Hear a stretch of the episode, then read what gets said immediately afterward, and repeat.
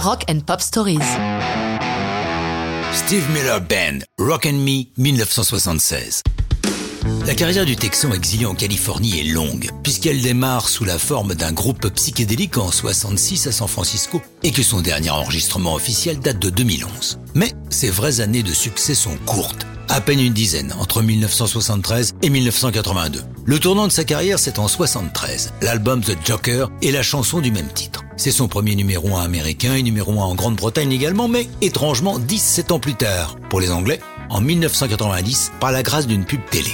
Après cette embellie dans sa carrière, Steve Miller se bat de frapper fort pour l'album suivant. C'est ce qu'il fait avec Fly Like an Eagle, qui contient trois hits singles. La chanson titre, Fly Like an Eagle, Take the Money and Run et Rock and Me. Steve est un adepte du cruising, ces longs parcours que l'on peut faire sur les routes de son pays immense. En écoutant la radio, de préférence du bon rock avec un tempo assorti à la conduite, sur les ondes FM où la qualité sonore est bien meilleure et qui aux États-Unis, dans les 70s, progressivement supplante dans les autoradios la traditionnelle bande AM-AM. C'est tout ça que Steve a en tête au moment où il compose Rock and Me il veut faire une chanson qu'il aura envie d'écouter dans sa voiture, avec un riff de guitare instantanément mémorisable, une intro pompée sans complexe sur celle de All Right Now des Anglais de Free, le tout au service d'un rock mélodique, susceptible d'être diffusé sur différents formats de radio. Le héros de la chanson est un gros baratineur, un peu chat noir dans tout ce qu'il entreprend, mais qui tente de persuader sa chérie que tout va finir par s'arranger.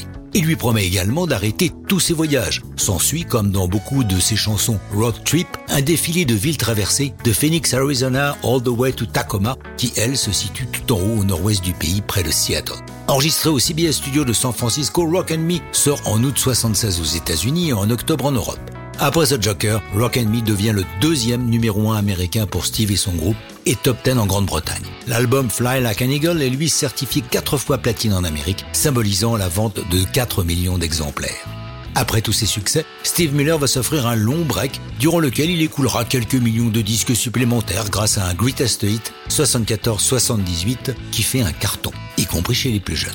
Il revient aux affaires en 82 avec un hit magique Abracadabra. Mais ça, c'est une autre histoire de rock'n'roll.